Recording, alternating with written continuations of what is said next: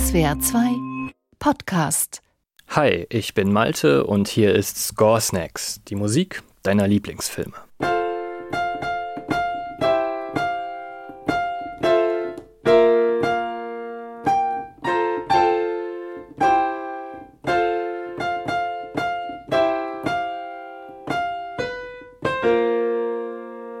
Jedes Kind, das in den späten 90ern Klavier spielen konnte, hat das hier gespielt. Wetten?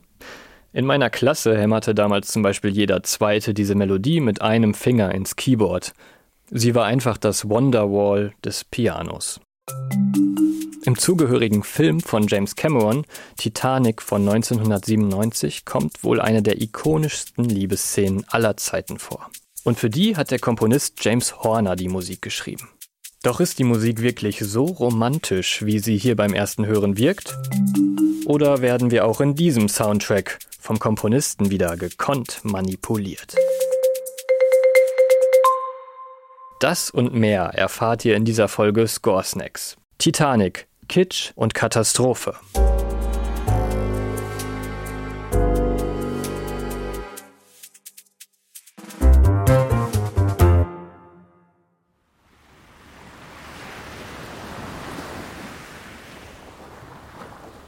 Jack Dawson, ein junger Mann mit unsagbar viel Lebenslust und unsagbar wenig Geld, steht am Bug an der Spitze des gigantischen Ozeandampfers Titanic. Mit viel Glück und in letzter Minute hat er beim Pokern Tickets für die Jungfernfahrt dieses Meeresungetüms gewonnen. Unsinkbar soll dieses Schiff sein, das sagen alle. Doch Jack Dawson hat noch mehr Glück, als er ahnt, denn hinter ihm steht die junge Frau Rose DeWitt Bucator – Anders als Jack hat sie mehr als genug Geld, ist aber dafür kurz davor, ihre Lebenslust zu verlieren. Die beiden sind unsterblich ineinander verliebt. Doch die Welt scheint nicht bereit für eine Liebe zwischen arm und reich. Schon gar nicht auf der Titanic, in der die Klassen tatsächlich mit Gittern getrennt werden. Während die Sonne am Horizont untergeht, nimmt Jack Rose an die Hand und führt sie auf die Reling des Schiffes. Er will ihr zeigen, sie spüren lassen, wie sich wahre Freiheit, Unbeschwertheit, Liebe anfühlen. Und Rose spürt diese Liebe, als sie mit ausgebreiteten Armen dort oben über dem Ozean steht und von Jack gehalten wird. In wenigen Sekunden werden die beiden sich das erste Mal küssen und keine Ahnung haben, dass die Titanic ihnen kein gemeinsames Leben gönnen wird.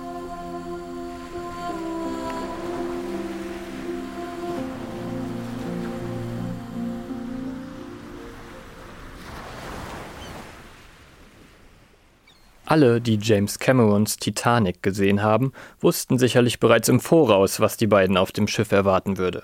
Eine der bekanntesten Katastrophen aller Zeiten. Und doch hat die Filmmusik in diesem intimen Augenblick auf dem Vorderdeck alles, was für Geborgenheit sorgt. Eine Tin Whistle Flöte spielt das Thema für Rose, unschuldig und verträumt.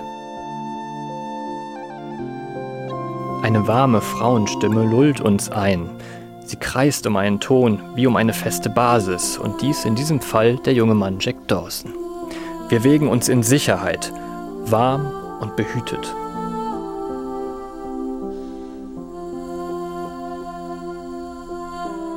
Und dann sagt Rose auch noch genau das, was wir alle fühlen.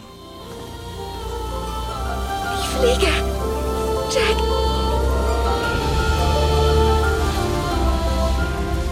Ein Gefühl, inhaltlich durch die Geschichte vorbereitet, dann durch die Musik entfesselt und nun auch noch in Worte gefasst. Auf diesen Moment hat der gesamte Film hingearbeitet.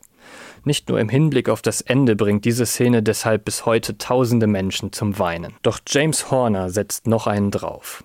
Als Rose und Jack sich zum ersten Mal küssen, greift der Komponist nämlich zu einem Trick. Einem, sorry dafür, sehr billigen Trick. Aber eben auch einem wahnsinnig effektiven, Achtet hier mal auf den Einsatz der Frauenstimme nach der kleinen Melodie.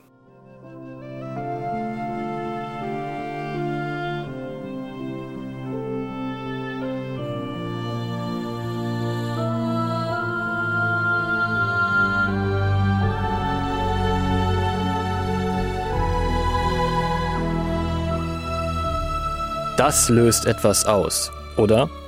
So etwas nennt man im musikalischen Fachsprech eine Rückung.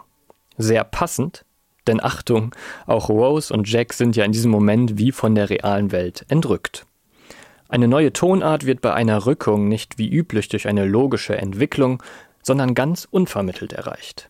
Ein Bruch, der sich wie ein innerlicher Hüpfer anfühlt. Ich verdeutliche euch das hier mal am Klavier.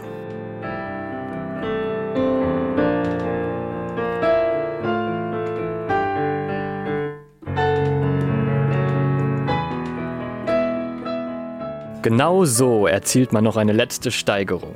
Das hat die Filmmusik aber übrigens nicht exklusiv.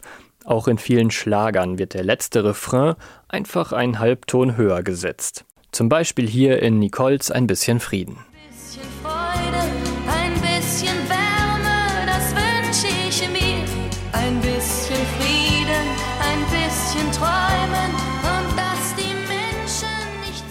Ist dieser Teil der Titanic-Musik also etwas Reines, etwas Positives, ohne jegliche böse Hintergedanken?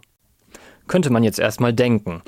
Ich habe aber den kleinen Vorteil, dass ich die Noten vor mir liegen habe und erkenne, was mich beim Hören irgendwie beunruhigt hat. Ein Musikstück, besonders ein solches, hätte einen ruhigen Puls, also einen klaren Takt haben müssen. Doch in der Musik zu dieser berühmten Filmszene macht Horner nochmals etwas eher Ungewöhnliches, er setzt verschiedene Taktarten hintereinander. Klingt jetzt erstmal etwas kompliziert, aber es gibt eine sehr gute Möglichkeit für jeden und jede, das selbst zu erkennen. Versucht mal im Rhythmus, also in regelmäßigen Schlägen, mitzuklopfen.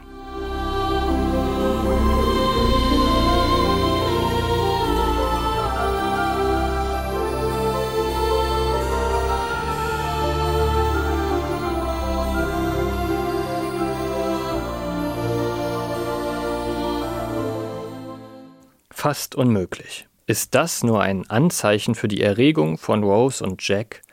Oder soll unserem Unterbewusstsein hier ein ganz bestimmter Gedanke eingeflößt werden? Dass eben vielleicht doch nicht alles perfekt ist auf der Titanic und eine eiskalte Gefahr tief unten im Ozean lauert.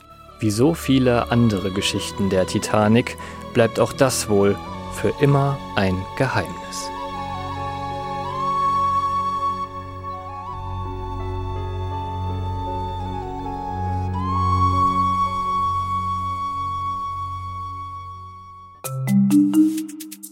Score Snacks ist eine Produktion von SWR 2. Host der Sendung ist Malte Hemmerich. Autoren dieser Folge sind Malte Hemmerich und Jakob Baumer. Produzent Jakob Baumer. Line Producer Chris Eckert. Sprecherin Henriette Schröers. Ihr wollt, dass wir uns auch euren Lieblingsfilm genauer anhören? Schickt uns eine Mail an podcasts.swr2.de. Ihr wollt diese Folge dann auch nicht verpassen? Dann abonniert Score Snacks überall, wo es Podcasts gibt. Übrigens, auf Spotify gibt es exklusiv die Director's Cut Playlist von Score Snacks mit allen Folgen und passenden Songs in voller Länge.